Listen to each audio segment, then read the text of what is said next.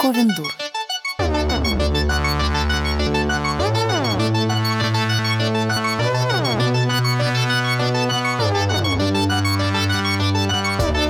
Всем привет! С вами подкаст Ковендур. И я, его ведущая Марина Казинаки. Сегодня я в гордом одиночестве с двумя прекрасными гостями. И, наверное, вначале я объясню, что я здесь делаю. Да-да, Ковендур ушел на каникулы, как мы и говорили. Но мы обещали вам не пропадать надолго, и какие-то спешалы все-таки выпускать. Сегодня необычный спешл для меня в том, что я веду его одна с гостями, но достаточно логичный в том смысле, что сегодняшние гости — это мои коллеги из центра Вознесенского. И сегодня наш э, спешл совместный с культурной площадкой центра Вознесенского и посвящен одной острой теме, которая непосредственно связана с самоизоляцией, с пандемией, с карантином. Мы с вами уже последние пару выпусков Ковина Дур, конечно же, не раз касались этой темы, и, казалось бы, проговорили, ну, со всех сторон, да, и мы рассказывали с моими сведущими, как мы писали, да, как мы жили, чем мы увлекались, что нас поддерживало в этой сложной ситуации. Но, как оказалось, была еще одна тема, которая все это время тянулась неким тревожащим фоном. И я честно признаюсь, поговорить об этой теме пришло в голову не мне, а моему коллеге Илье Данишевскому, который сегодня с нами. Это куратор литературных программ Центра Вознесенского. Илья, привет. Привет. А сегодня с нами Ольга Варцева, генеральный директор Центра Вознесенского. Оля, привет. Привет. Очень рада, что вы сегодня со мной и что мы обсуждаем такую тему. И наша острая и непростая тема сегодняшнего выпуска – это этика, этичность культурных мероприятий во время, ну давайте будем говорить честно, апокалипсиса. И вообще уместность э, культуры, уместность э, каких-то культурных и мероприятий, и явлений вот в таких сложных ситуациях. Я, наверное, расскажу, почему сегодня со мной именно вы, и как мы представляем, наверное, три разных, ну, не то что точки зрения, мне почему-то кажется, что мы с вами во многом согласимся сегодня друг с другом, но какие-то представляем три разные стороны. Я человек, как и мои соведущие, который во время самоизоляции, да, во время ковида занимался творчеством. Я дописывала свою последнюю книгу.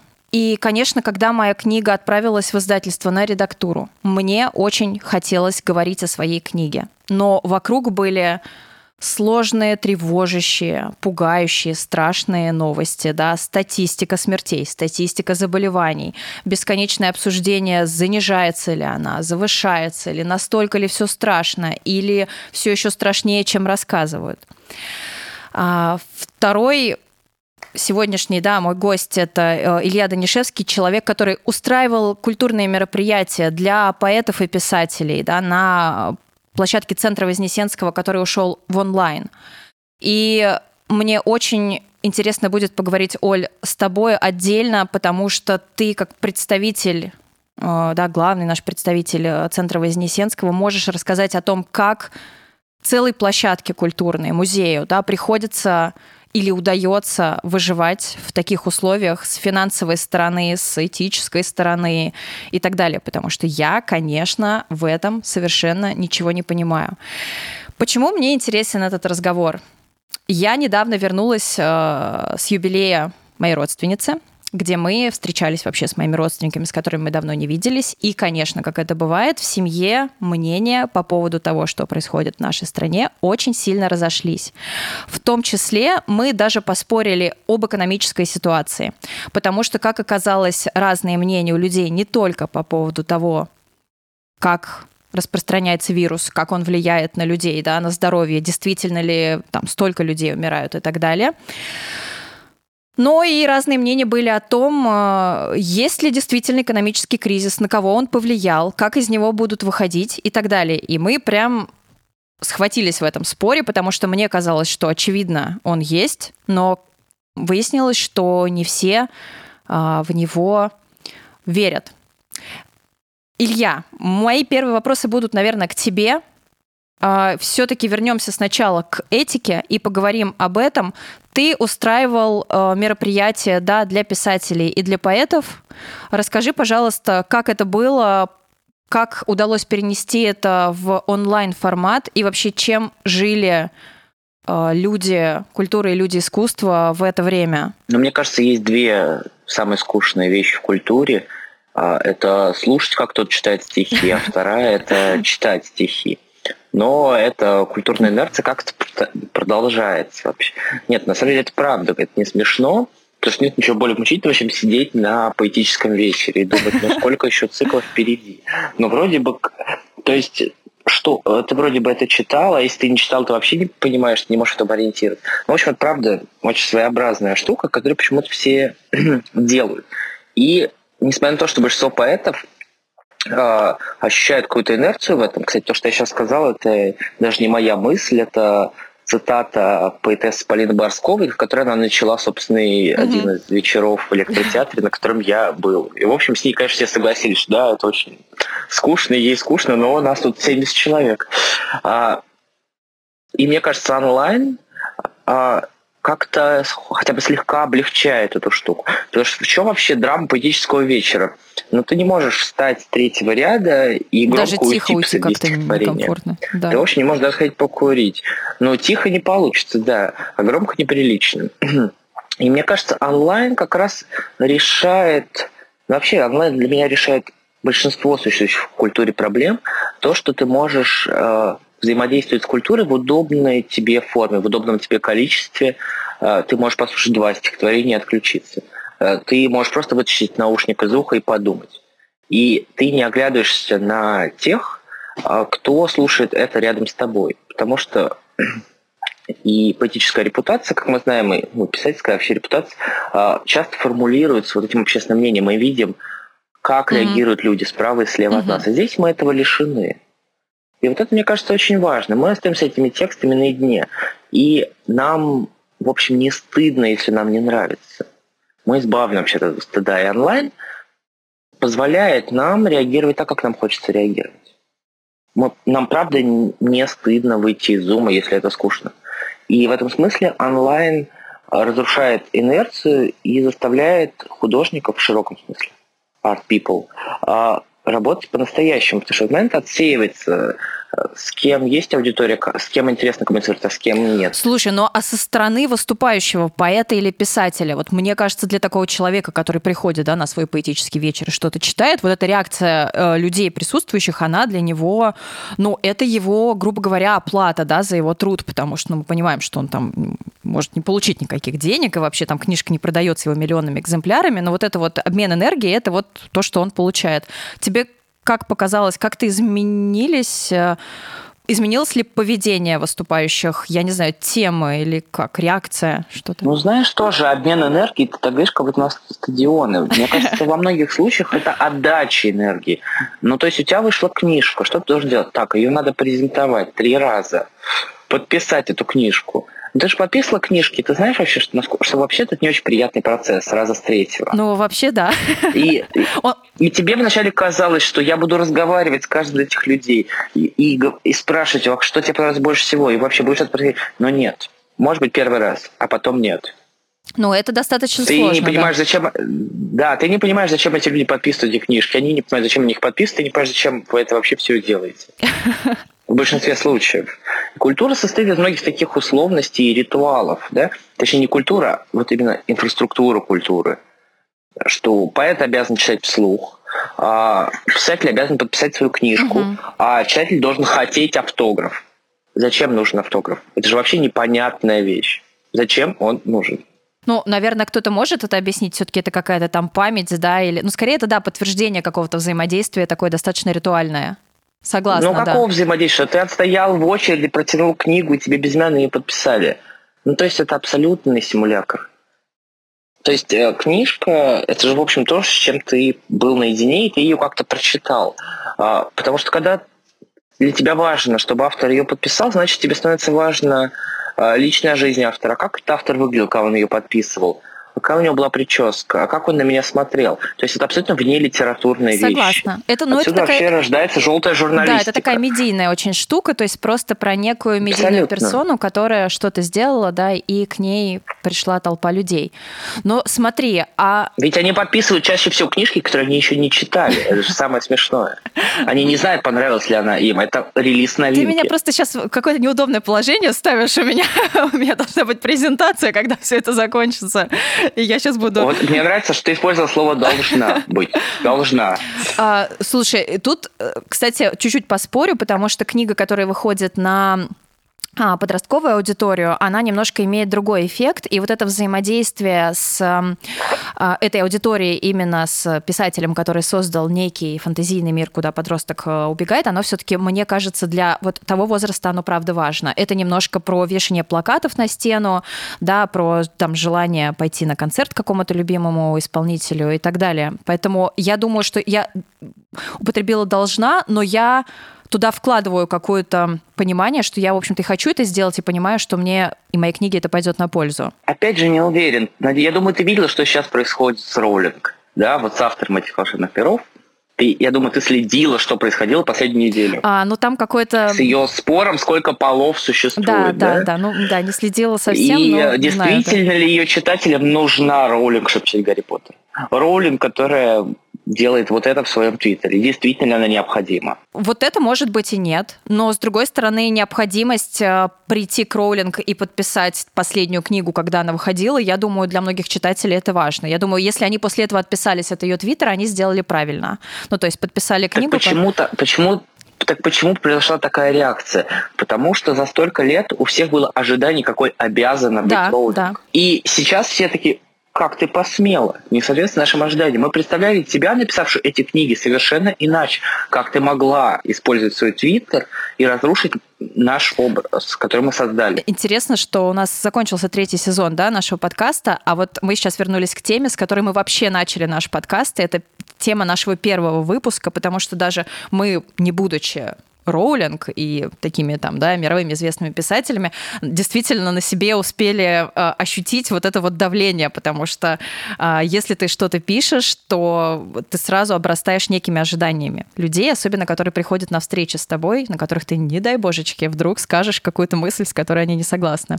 Это, конечно, интересное явление. Ну, конечно, это не имеет никакого отношения ни к культуре, ни к текстам. К текстам нет, но ты думаешь, разве что к культуре не имеет? Вот мне кажется, что все равно какая-то это теперь неотъемлемая часть, и ну как без этого? Тоже верно. Ты знаешь, у меня вопрос, тут, наверное, сейчас он будет э, к, к вам двоим. Э, подводка моя к нему вот такая. Пока я писала, я уже говорила, мне, конечно, хотелось о каждом своем шаге а, рассказывать в соцсетях. У меня достаточно большая аудитория в Инстаграме, я делюсь часто там своим творчеством, и все-таки я сдала книжку серии, над которой я работала 12 лет. И мне хотелось как-то это рефлексировать. Мне было, правда, тяжело, я испытывала какую-то фрустрацию и чувствовала пустоту, но мне хотелось об этом писать. Но Написала я об этом в итоге раза два. Все остальные разы, когда мне хотелось это делать, я себя останавливала. Не могу сказать, что я останавливала специально, но у меня было внутреннее какая-то калибровка относительно ситуации, происходящей в стране, да, потому что игнорировать э, то, что случилось, да, и смерти, и заболеваемости, и так далее, и болезнь знакомых моих. И я сразу хочу сказать, мой папа врач, и я, в общем-то, много знаю, что происходит. А мне не удавалось. И получалось так, что я в общем-то, кому-то могла бы поднять, э, не знаю, настроение этими новостями о книге, да, например, читателям, или помочь каким-то моим там подписчикам, да, может быть, как-то в творчестве рассказав о том, как там, что на самом деле происходит. Но я себя останавливала, потому что я просто не могла об этом писать. Мне казалось, что э, как-то это противоестественно, против каких-то правил, которые у меня в голове, что, писать про это, когда вокруг умирают люди. Расскажите, пожалуйста, как это происходит, как это делается на культурной площадке, которая живет за счет культурных мероприятий, да, но которая попадает в такую ситуацию. То есть говорить на темы, которые были запланированы до пандемии, наверное, наверное же оказалось невозможным. Или все-таки нет? Или вы продолжали делать те проекты, которые были запланированы без вот а, какой-то как раз калибровки на ситуацию? Ты знаешь, вот ты говоришь, что было бы неправильным писать о том, что ты делаешь, а мне кажется, наоборот. Было бы неправильным перестать заниматься тем, чем ты занимаешься и, и занималась до угу. всей этой истории, и тоже включиться в эту панику, поддерживать угу. это. Мне кажется, наоборот, наша функция была показать, что не весь мир рушится. Угу. Что есть и вот здесь хорошо, и здесь интересно, и вот тут можно что-то и почитать, и посмотреть. Угу. И поэтому для нас вот этот переход, моментальный переход в онлайн создание и своего лендинга нового – и вообще перевод всех программ в онлайн, это был просто принципиальный вопрос. Угу. Как можно быстрее вернуться к нашим зрителям, а может быть и к кому-то новому. Поэтому тут я как раз считаю, что, конечно, то, что происходило, все эти трагедии, о них нельзя закрываться, угу. но в них нельзя погружаться на совсем. Угу. Очень важно оставить это, этому какое-то время для внутренних переживаний, а работу свою нужно выполнять э, полноценно. И это не оправдание говорить, что я не буду этого делать, потому что вот столько тысяч людей умерло. Да, это ужасно, но... А Слушай, а какой-то вот tone of voice, он сменился немножечко в мероприятиях, но, например, какие-то, до, не знаю, мероприятия дополнились какими-то разговорами там, да, на тему того, что происходит на рефлексии, там, пандемии этой, а, или, или все-таки нет, вы, наоборот, старались специально вот оставить, как было раньше, или там еще, еще дальше оттуда уйти? Вот как, как, где вот эту грань, как найти, что показать, что да, вы сопереживаете, вы сочувствуете, вы а, тоже с помощью своих ресурсов рефлексируете это, и э, между тем, чтобы вот не скатиться действительно в эту панику, в, в эту разруху и как-то людям там настроение еще подпортить. Ну смотри, наш лендинг, который мы открыли через две недели после того, как сели на карантин, он называется «Не в одиночестве». Угу само по себе, сам по себе уже посыл. Наша программа, которая стартовала э, в карантине, называется «Солидарность». Угу. Это тоже э, наш посыл нашим зрителям, нашим гостям. Все время говорить о том, что мы не, не закрылись от них. Мы хотим им что-то давать, и они все так же нам нужны. Возможно, наши вот эти все Zoom-мероприятия, они стали, знаешь, как-то дам более уютными, что ли, домашними, потому uh-huh. что все спикеры из дома. Uh-huh. У зрителей есть возможность пообщаться напрямую с э, спикерами. Кстати, нельзя, конечно, так говорить благодаря, но мы использовали возможности, которые нам дал этот э, локдаун везде. Мы смогли дотянуться до тех спикеров, до которых нам в офлайне было бы очень сложно дотянуться, в том числе из США, из Израиля. Мы очень расширили свою аудиторию и как зрителей, так и спикеров. Хочется возразить сразу к Илье, который возмущался людям, которые приходят посмотреть на писателя, на его новую прическу, узнать что-то его личной жизни, подписать книгу, а тут они еще и домой к нему попали. Просто буквально сблизились еще сильнее. Что это там у писателя Ильи Данишевского дома на заднем фоне стоит? Да, да, то есть люди, у людей ходили коты в кадре, кто-то сидел с собакой на руках. И это очень сближает, мне кажется, писателя поэта и его зрителей. Мне кажется, это очень удачный в нашем случае формат получился. Марин, да, я тоже отвечу параллельно. Я более обобщу. Мне кажется, вообще сам этот вопрос, он очень русскоязычный во многом. Mm-hmm. Потому что во в англоязычной повестке, конечно, этот вопрос звучит иначе.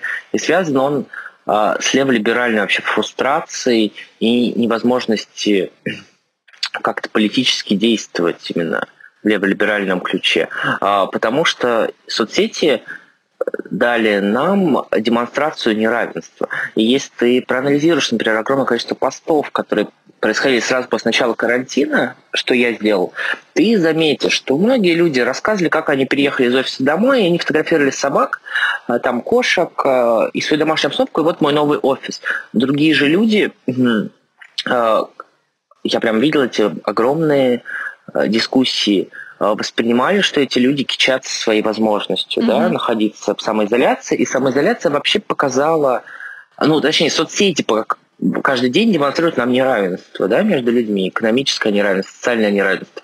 А карантин лишь подчеркнул вот эту зону неравенства. И когда ты задаешь вопрос, могла ли ты писать книжку в ситуации, когда люди умирают от э, вируса, но тогда такой же вопрос, а как ты вообще могла писать Young Adult, когда миллионы людей подвергаются насилию, да, то есть до карантина. А, то есть все это неравенство, оно ежедневно, оно не связано с карантином. И а, чья-то катастрофа происходит ежесекундно. То есть не обязательно человек заболевает, но у него просто случаются катастрофы. Uh-huh. У большинства, ну, как бы каждую секунду случается катастрофа у кого-то. Она может... И она глобальная, глобального масштаба в рамках одного человека. Как ты можешь вообще писать, когда ты знаешь, что кому-то плохо? И мне кажется, поэтому ответ очевиден. Как можно что-либо делать? Ну, потому что мы живем, мы пытаемся помочь другим, но мы живем собственной жизнью. Ты не можешь а, полностью посвятить себя тому, что мир катастрофичен.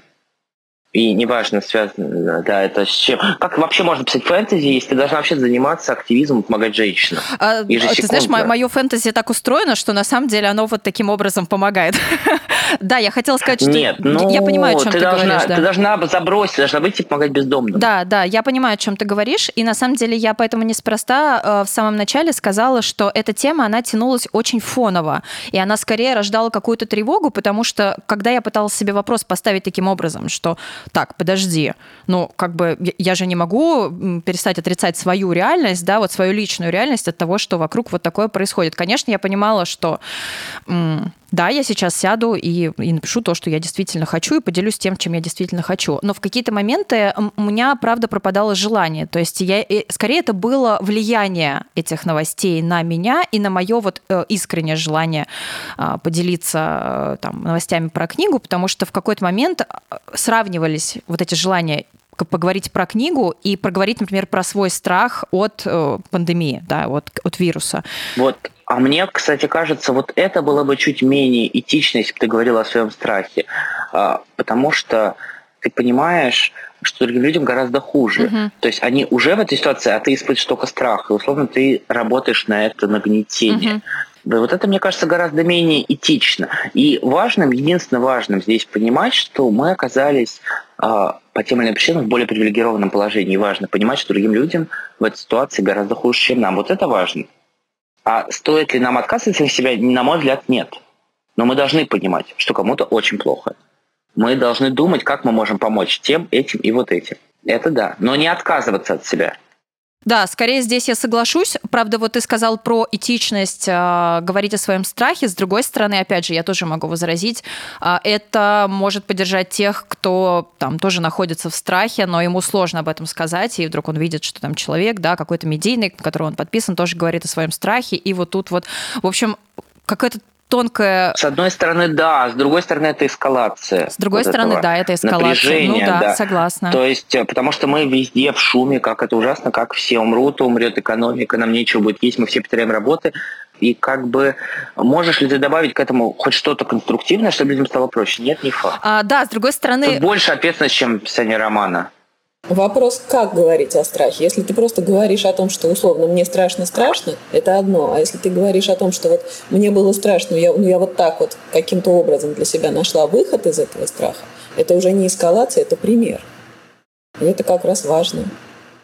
Но тут есть один вот побочный элемент, о котором, мне кажется, очень важно думать, и этичность в том, э, что у тебя была возможность не работать курьером и писать роман. И вот об этом мы должны думать, что у нас была возможность не сталкиваться с эпидемией ежедневно. Я тебя понимаю. Вот тут я хотела возразить, да, еще несколько фраз назад. У меня эта возможность была на очень тонкой грани. То есть нужно понимать, что когда я пишу роман, ну вот наши слушатели это уже знают и так далее, я не зарабатываю денег. Мы с мужем оба фотографы, и мы оба лишились работы нашего основного источника. И вот мы, в общем-то, с этими людьми, которые смотрят на остальных, э, которые из офиса переехали домой, но также продолжают работать, и, и, и переживают вот то, что они в таком привилегированном да, положении, а мы нет, вот мы уже близко были вот к тем, которые нет, потому что это было уже сложно. Мне кажется, я даже начала... Марин, но в мире фактов, но в мире фактов вы не работали курьером, вот да, чем я говорю. Да, э, согласна. Да, многим из нас было сложно, угу. но многие, э, многим было так, что они просто встали и пошли работать курьером. Угу. Согласна. И вот об этом, мне кажется, вот об этом очень важно помнить. Угу. И все. Э, что вся эта ситуация действительно многих заставила изменить свою жизнь, да, войти вот в это, э, как-то вообще полностью, войти в опасную зону, да. И вот об этом важно говорить, об этом важно думать. Так или иначе, неважно, как это было тяжело, но мы этого не сделали, нам повезло чуть больше. Да, я согласна. И у меня вот наверное, в связи наверное, с этим повезло вопрос. тоже Оля, не совсем верное, верное слово, повезло, да, потому что это не случайность, да, это, ну, как закономерность, неравенство. Ну, ты знаешь, тоже спорно, как бы, да. Я почему-то ощущала какой-то вот а, вот этот вопрос везения и удачливости именно в этот период. То есть, опять же, даже на примере тех друзей, которые там и тот, и другой работали в компании классной, большой, успешной и так далее, и кого-то перевели в офис там с сохранением, ой, домой из офиса с сохранением зарплаты, а кому-то сказали «до свидос, мы пока не знаем, как вам сможем платить». И вот тут вот, ну, как бы для меня это какая-то удачливость, но либо я не очень понимаю, как это устроено, потому что условно это равнозначные компании по там величине. Ну, на самом деле это устроено, это не случайно. Ну, я думаю, да, но как-то я... Ну, это есть причина и следствие. У меня тогда, Оль, вопрос к тебе вот в связи как раз с финансами, раз мы их затронули. Такой, может быть, не очень удобный, опять же, вопрос, так как э, мне, например, непонятно, да, как выживает именно целая площадка в этих условиях, потому что, ну, мы знаем, да, что в музеях и в остальных э, других таких местах есть много э, платных мероприятий, выставок, не знаю, каких-то других там услуг, лекций и так далее. Что происходит во время вот такой самоизоляции, во время карантина? Были ли платные онлайн-мероприятия у Центра Вознесенского? Давай говорить о том, что было и э, что хотелось бы, чтобы было. Да. Поскольку все музеи – это не коммерческие организации, угу. и доходы от билетов и от мероприятий – это ну, далеко не, основ, не основной источник их доходов, а это, как правило, пожертвователи, donations или взносы учредительные. Угу. Поэтому мы здесь э, пересмотрели, конечно, свою систему расходов очень сильно и нашли, где, где сэкономить. Снизились расходы на центр. Ну, это повсеместно. Все сокращали расходы, мы тоже сократили расходы свои. А как мы... Делали ли мы платные мероприятия? Нет, не делали. Вообще этот кризис вдруг все начали делать какой-то вал был бесплатных онлайн-мероприятий. И, конечно, были разного качества мероприятия, и за какие-то Какие-то мероприятия, мне кажется, нам можно было бы делать платными, потому что мы несли расходы и высокие расходы, связанные с ними. Я не считаю, что зазорно было бы брать за это деньги, но все, у нас все было бесплатно. Как мы выжили? Ну, благодаря, естественно, жертвованию фонда, который является нашим учредителем. А были ли, э, можно без имен, например, э, спикеры или участники мероприятий, которые хотели за свои мероприятия, да, за то, что они их проводят, получить э, деньги? И если, ну, да или нет, как вообще вы к этому относитесь или отнеслись бы, да, вот вы там вдвоем, если бы какой-то человек вы понимаете, что это мероприятие принесло бы вам да, большое количество аудитории и так далее, вот в этих условиях попросил бы деньги за выступление? Ну, я тебе так скажу. У нас был, были и бесплатные спикеры, и платные спикеры. Я угу. не считаю, что человек, который тратит на нас свои 2-3 часа, не имеет права угу. попросить за это деньги. Потому То что это его работа. очень хорошо понимаем, да, это его работа, он сидит ровно в тех же условиях, что и мы, и вынужден выживать. Поэтому мы соглашались. Да, некоторые спикеры у нас э, были платными, но большая часть была бесплатной. Да, и на самом деле моя позиция такая, что я тоже с этим согласна, потому что все мы находимся в разных условиях. Если для человека это как раз непосредственно его работа, то почему бы и нет? Но, конечно, это тоже вызывало много споров и очень много так как я общаюсь э, с блогерами, с крафтовыми разными там маленькими компаниями, брендами и так далее, было много и там предложений каких-то бесплатных, да, не только ко мне, но и к моим знакомым, но и возмущений каких-то обид, когда человек отказывался что-то делать бесплатно, предоставлять бесплатно, может быть, какую-то услугу или там бартерную какую-то там рекламу или еще что-то, потому что, ну, как же так, вроде бы, да, сейчас все мы в таком сложном положении, и так много действительно, как ты сказала, бесплатных мероприятий прям был вал, и вдруг кто-то среди этого говорит, нет, а мне нужны деньги. Хотя у меня был такой же вопрос, да, но если ну, человек же выживает, он же не меркантильная сволочь, который просто за все берет деньги, но если это его работа, и он также сидит в таких же условиях, ему нужно оплатить квартиру, пойти там купить, поесть и так далее, или там, не дай бог, он, ему нужны деньги на лечение, например, то почему бы нет? Вот, и этот вопрос, конечно, как-то тоже очень тревожил. Более того, мне кажется, что мы лишились большого количества интересных, качественных э, мероприятий, спектаклей, какого-то рода контента. Потому что не, не беря деньги со зрителей, мы не могли тратить, ну не только мы, я, вообще, я обобщаю это, мы не могли потратить на участников и тем самым не создали какой-то вот интересный продукт. Поэтому вот, вот эта вся бесплатность, я не согласна, это не очень хорошая история. Кстати, получилась. это интересно, я про это не думала, спасибо, что про это сказала. Как вам вообще кажется, вот это количество большое бесплатных культурных мероприятий просто со всех сторон повлияло мне кажется, сначала все ринулись смотреть, читать, абсолютно во всем участвовать, а потом, как будто вот если по моим знакомым следить, случился откат ну, то есть люди вдруг резко перестали смотреть буквально все, даже то, что они раньше смотрели регулярно, даже там, я не знаю, сериалы, потому что они уже за первые две недели просто себя перегрузили. А было ли такое ощущение, что в начале, не знаю, может быть, активнее аудитория реагировала на мероприятие Центра Вознесенского, потом нет, или как? Марин, я не знаю, мне кажется, ну, я по себе могу судить, мы смотрим то, что мы хотим смотреть, и все. То есть я смотрю не больше или меньше сериалов, потому что у меня появилось какое-то время, или вы не появилось. Ровно те сериалы, которые мне хотелось бы посмотреть, и все. И также с текстами, также с любыми ивентами. И я думаю, так у всех людей. А, я не думаю, что кто-то подумал, так, у меня освободилось два часа, включите мне любой спектакль, пожалуйста. Ох, я вот не соглашусь про всех людей. Давай, Оль, ты, я сейчас попробую сформулировать. Да, я хотела сказать, что Господи, аж мысль ушла продолжить мысли Ильи, что у нас же не стало больше времени. На самом деле это утопия, что мы все сели дома, у нас масса свободного времени, и мы вместо часа Абсолютно. 5 часов можем потреблять культуру. Нет, мы все равно остались, те же 12 часов рабочих у нас осталось. Просто мы стали более выборочно это делать. И из-за того, что такое большое количество спорного качества контента появилось, мы просто захлебнулись в этом потоке. Я бы вот, возможно, предпочла э, какое-то платное мероприятие заплатить 100, 200, 300, помочь той институции, которая делает интересную программу чем смотреть бесплатное. Ты знаешь, я, я в итоге так и сделала. Потому что в начале у меня, так как у меня все-таки работы стало меньше, несмотря на то, что я продолжала работать над книгой, но моей как бы работы, которой я зарабатываю, да, в фотографировании э, в начале не было, и сначала я эту возможность там проведения фотосессий по веб-камере я еще не нашла, я ее не рассматривала.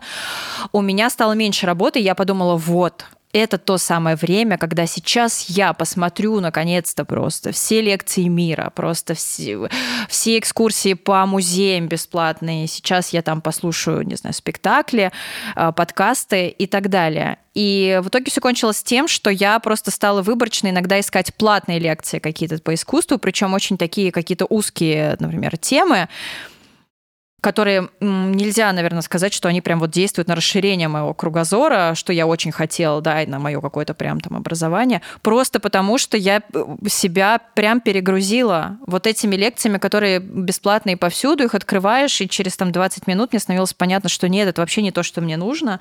Я просто трачу время, потому что я посчитала, что я для галочки должна все это время забить некими вот культурными какими-то событиями. Ну да, и потом ты же не съешь вместо одного куска торта пять кусков. Точно Абсолютно. так же и здесь. Ты не можешь потребить больше, условно говоря, культуры, чем у тебя внутренняя капасити. Поэтому я завидую осознанности культурной Ильи, который сказал, что он как смотрел. Я не знаю, у меня, у меня вообще ничего не поменялось в плане количества потребления чего-то. Вообще все осталось ровно так же. Но у меня большие претензии к этим бесплатным или платным ивентам, как их производят – я не вижу смысла их смотреть, да? То есть, а, если все они проигрывают Netflix, то значит, это не нужно для меня.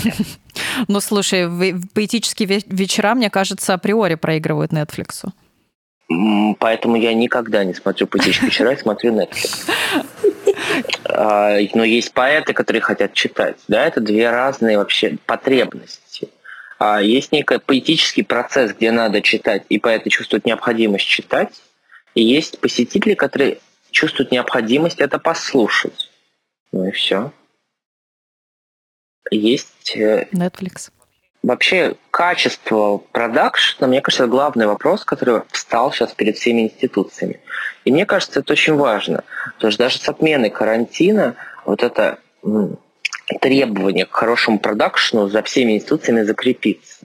И при выходе из карантина сейчас конкуренция будет вот в этом качестве. Ага. Можем ли мы делать э, необычно? Можем ли мы э, находить новый голос в нашем продакшне? И вот это, мне кажется, очень круто для всех нас. То есть понятно, что для кого-то очень плохо, потому что сейчас они начнут сыпаться, э, но мы могли посещать, прости, Лувр в 3D бесплатно во время карантина. После этого нам не хочется смотреть замыльную картинку. Это круто, что ты про это сказал, потому что мой вопрос, такой не сформулированный, какой-то не оформившийся до конца, был вот именно про выход всех этих культурных институций из этой ситуации. А, как, вот как, Оль, тогда давай у тебя спрошу, как тебе кажется, кто, а, какой тип, я даже не знаю, культурных площадок будет более успешной а, вот на выходе? То есть что они должны предлагать, чтобы люди, действительно, там многие, посмотрев уже какие-то, правда, крутейшие штуки, пришли к ним? Ну, смотри, если ты говоришь о том, что в онлайн ты делаешь анонс, а в офлайне само мероприятие, это одна ветвь развития. Да? Это, я думаю, что тут не сильно что-то изменится. Но здесь же мы все получили и возможность, и необходимость э, быстро научиться делать что-то в онлайн, и дальше это нужно обязательно развивать. И это другое направление. То есть у тебя отдельно офлайновые мероприятия, и совершенно отдельно ты производишь продукт в онлайне. И повышать uh-huh. уровень качества, интересность этого продукта, это как раз вот то, о чем Илья говорит, и то, о чем мы сейчас внутри себя говорим, как мы продолжим этот онлайн, уже открывшись. И это будет два разных направления. Это разные мероприятия, разные разные какие-то темы будут, возможно, разный, естественно, разный формат. Вам кажется, что останется онлайн таким же вот популярным, как он сейчас стал, после того, как э, будет доступ на офлайн площадки, мероприятия и так далее? Или, или как? Вот просто прогноз ваш. Я думаю, что онлайн набирал свои обороты, я не думаю, я знаю, онлайн набирал свои обороты еще и до коронавируса. Коронавирус стал э, таким катализатором. А все то, что делалось онлайн, продолжится и только будет расширяться. Да, мне тоже так кажется, да, что самое главное вообще, что это э, просто разрушение старой конъюнктуры. Да, тут скорее угу. нужно беспокоиться о том, как, э, как привлечь людей прийти к тебе офлайн, как отвлечь их от Netflix, от торговых центров, э, от всего того, чему они могут отдать свои два часа времени. А тут ему еще доехать надо. Марина, мне кажется, это тоже очень хорошо, потому что существовал некий незыблемый порядок. Издается А, Б и С, а выставляется Д, Е и Ф и так далее. И, ну, мне кажется, сейчас все порушилось. Ты сама знаешь, как тебе было сложно издаваться. Конечно, знаю. Ты сама рассказывала, а, как тебя не пускали на какие-то выставки. А, потому что там уже занято А, Б и С, потому что так сложилось. И вот сейчас все, что так сложилось, пошло трещинами. Да, ты знаешь, это как раз... И вот это очень круто и очень и важно. это очень интересно, это дает такие шансы. И действительно, на примере моих книг это можно проследить, потому что часто в онлайн их жизнь какая-то более такая, наверное, насыщенная и какое-то там более глубокое прочтение, более какое-то там такое важное для меня взаимодействие с читателями, и это правда так. Сложно мне, наверное, самой э, с этим пока что не то что смириться, а как-то понять это в полном объеме, потому что все-таки вот эта сакрализация, да, что у тебя должна быть печатная книжка, ее должны номинировать на премию, про нее должен написать там важный какой-нибудь журнал и несколько важных критиков, оно пока что сильное. И пока со мной это не случилось, несмотря на то, что у меня уже несколько книг, мне все еще кажется, что я что-то делаю не так, что я там чего-то не достигла и так далее, хотя как раз, да, онлайн, может быть, говорит об обратном. Марина, мне кажется, это вот связано с тем, что мир там, ну, литератур, культурный мир был очень монолитным, да, начиная с 90-х. В 90-х он себя медленно формулировал, и сейчас он выглядит очень закрепощенно. Но сейчас, в первую очередь, он столкнулся с протестом новой этики.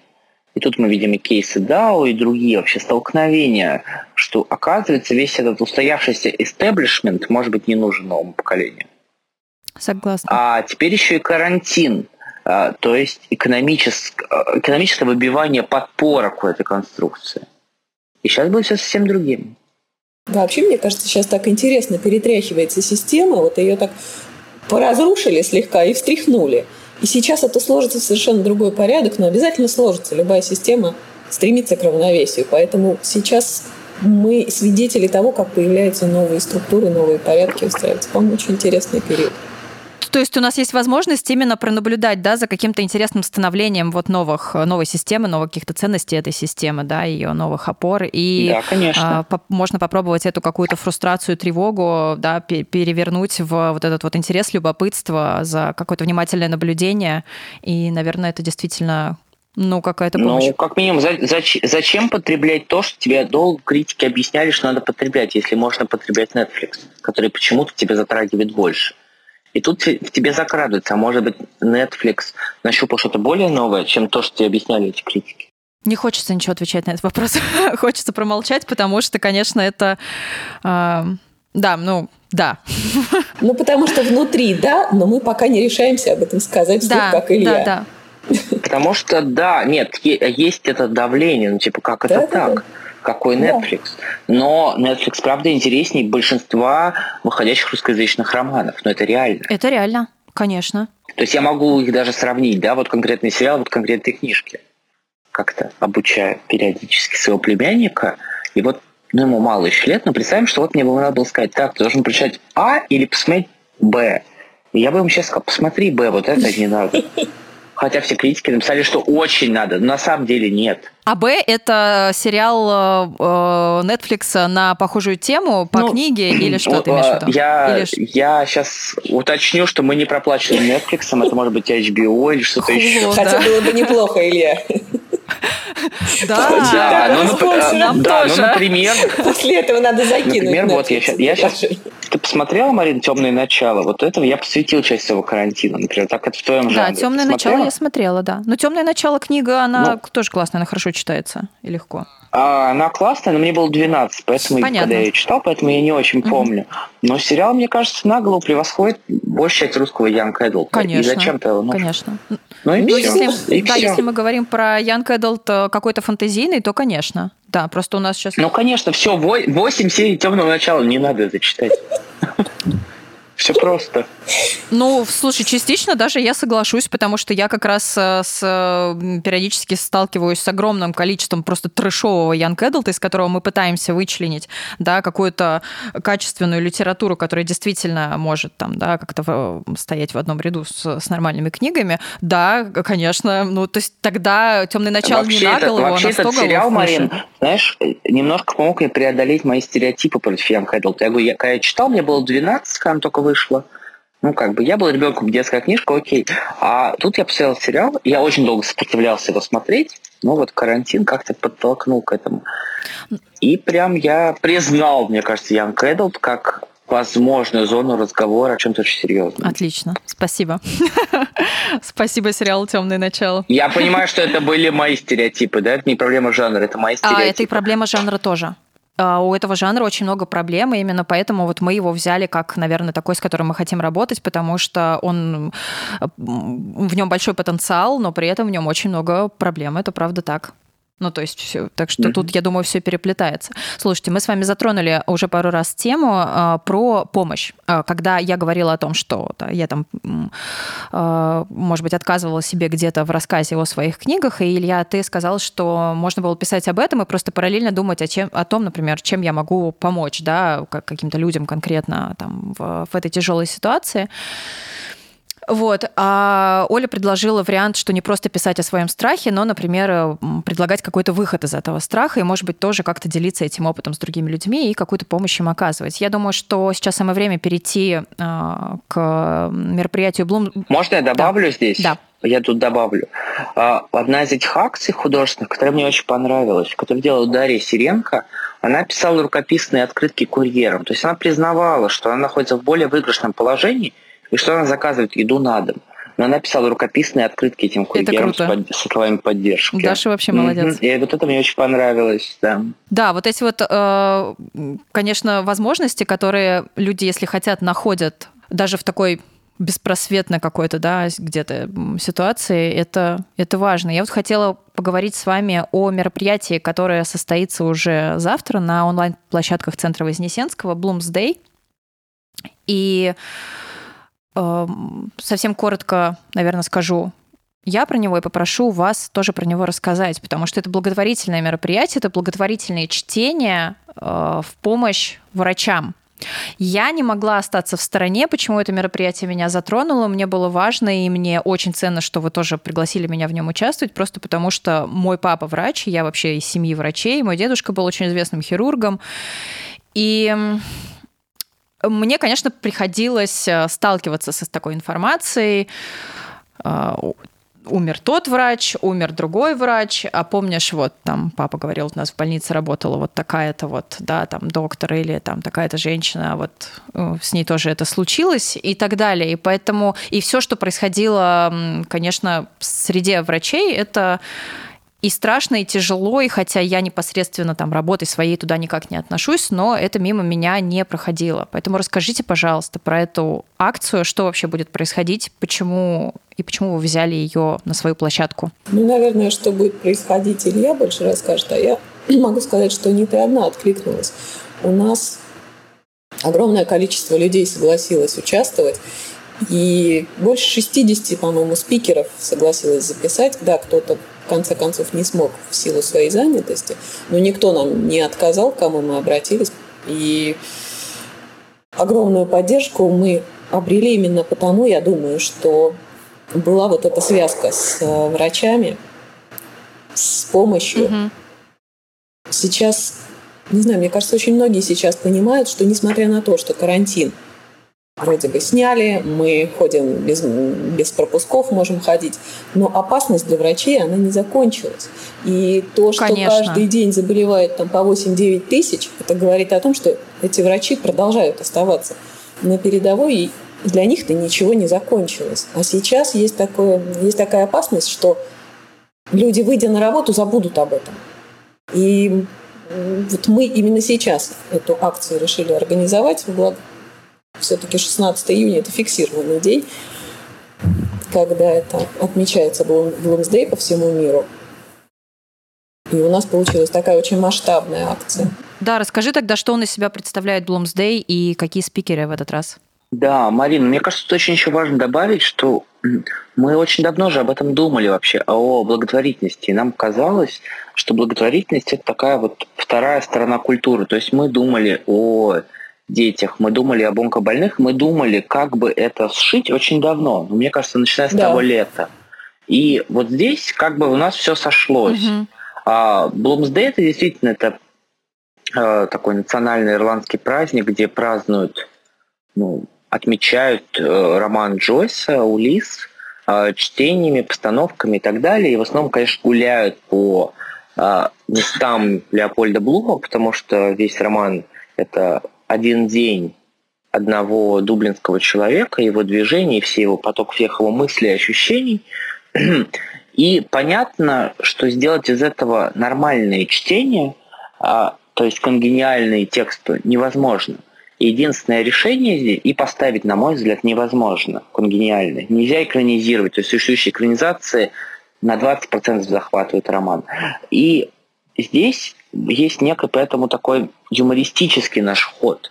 То есть мы подбирали главы под медийных людей с некой такой подспудной ассоциацией, где они могли бы ассоциироваться с этим фрагментом. То есть понятно, что это некая ирония, которая очень важное орудие Джойс. Это мы подошли к этому, конечно, с иронией. Mm-hmm. Это, то есть это не читка романа в том смысле, что люди вместо чтения романа могут послушать нас и как бы прочитать улиц. Mm-hmm. Нет.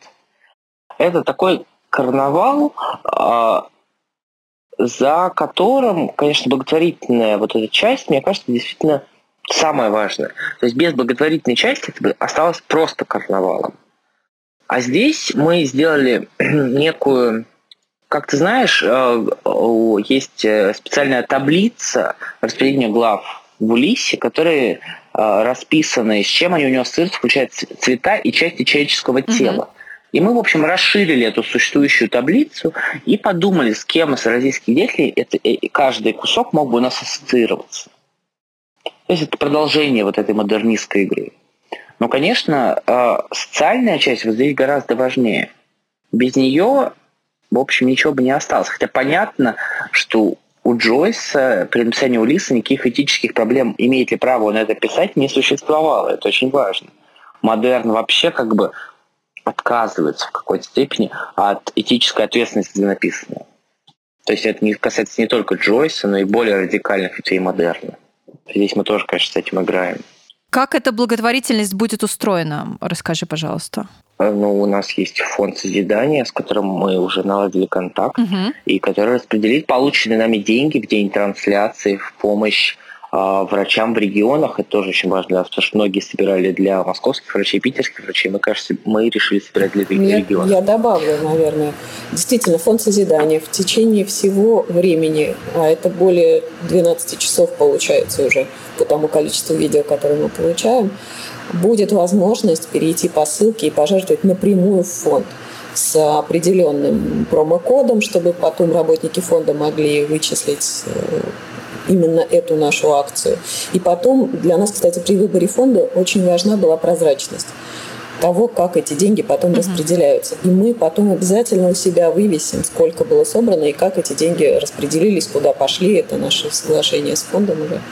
То есть именно 16, 16 числа. 16 июня вот да, весь день, все время. С 12 будет тран- трансляция, и можно будет э, перечислять какой-то донейшн да, в фонд созидания да. с э, промокодом, который будет Да, да, да. Спасибо. Угу. Мы всех очень ждем. Приходите смотреть. Да, друзья, слушатели наши, пожалуйста, я вас очень зову, потому что список спикеров действительно достойный и очень интересный. Отдельное спасибо Оле и Илья, что позвали нас, Ковендур, тоже участвовать. Мы с Олей Птицевой тоже читаем а, небольшие части глав. Вот, поэтому я очень надеюсь, что все увидимся, услышимся и встретимся 16 числа на этой трансляции. И ссылку мы обязательно отставим под нашим подкастом. Да, приходите, потому что столько людей приняло участие в этом, в создании этого, что очень хочется, чтобы как можно больше людей это увидело. Поэтому всех ждем. Оля, Илья, спасибо вам большое за разговор. Спасибо за такое количество интересных мыслей, над которыми и я обязательно поразмышляю. Надеюсь, что наши слушатели тоже это сделают, потому что поспорить об этике а, мне было как-то особо не с кем, со всеми, кто у меня близкий. Мы как-то соглашались, приходили вот... А, а, хотя, не знаю, мой муж вот считает тоже, что, наверное, скорее ближе к вам, что э, делать нужно то, что ты делаешь, то, что ты любишь, продолжать это делать, потому что это кого-то обязательно будет поддерживать. И э, оставлять ответственность людям, например, самим, э, что если у них э, там нет денег пойти на там, ваше платное мероприятие, даже если вы как площадка его предоставляете, то как бы можно оставить эту ответственность ему. Он решает, что у него сейчас нет на это средств, но, например, для кого-то в поддержку тех же самых там спикеров, которые участвуют в мероприятии, да, не делать его бесплатным, потому что, ну, вот такие условия. А, поэтому я вас очень сильно благодарю, люблю вас, обнимаю, спасибо, что пришли. Вот, поэтому, если пару слов можете сказать нашим слушателям, буду очень рада. Спасибо, Марин, что позвали. Я продолжаю твою мысль и мысль твоего мужа. Хотела сказать, что а, нужно не забывать, наверное, о том, что каждый из нас – это пример – пример нашему окружению, нашим близким. И то, как мы справляемся, это на, на нас смотрят многие, и важно не раскисать и показывать собой хороший пример. Да, Марин, тоже спасибо. Угу. А мне кажется важным добавить, что культура в одном из ее смыслов это э, такая метафорическая помощь другому. И вот ее физическое воплощение этой помощи а, никак не противостоит культуре, а, конечно, связано с ней. Mm-hmm. Поэтому вот, мне кажется, free donation и вообще donation за культуру, мне кажется, очень логичным и непостыдным делом, который у нас, конечно, очень не развит. Да, по поводу благотворительности, я не знаю, это интересно или нет, культура стоит на четвертом месте после образования, здравоохранения, социальной помощи. Да, это очень интересно. Да, и только помощь по преодолению бедности идет за культурой.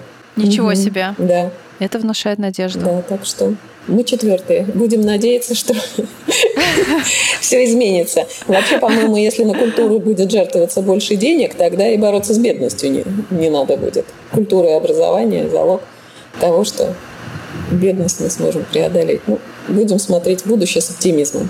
Мне, кстати, кажется, это отличная тема для еще какого-нибудь спешала с э, социологами, культурологами и так далее, потому что действительно э, я бы послушала мнение, может быть, даже полярное на эту тему, почему да, или почему нет, и какие есть вообще прогнозы и предположения. Да, это очень интересная тема, давайте сделаем еще. Сделаем. Спасибо. Спасибо вам большое. Спасибо нашим слушателям, что вы послушали этот спешл. А, не пропадайте, мы тоже не пропадаем. И что-нибудь обязательно сделаем еще интересное и важное этим летом. Слушайте нас, как обычно, на всех а, подкаст-площадках этой галактики. Все, мы вас любим, обнимаем. Пока-пока. Оля, Илья, пока. Пока. Пока.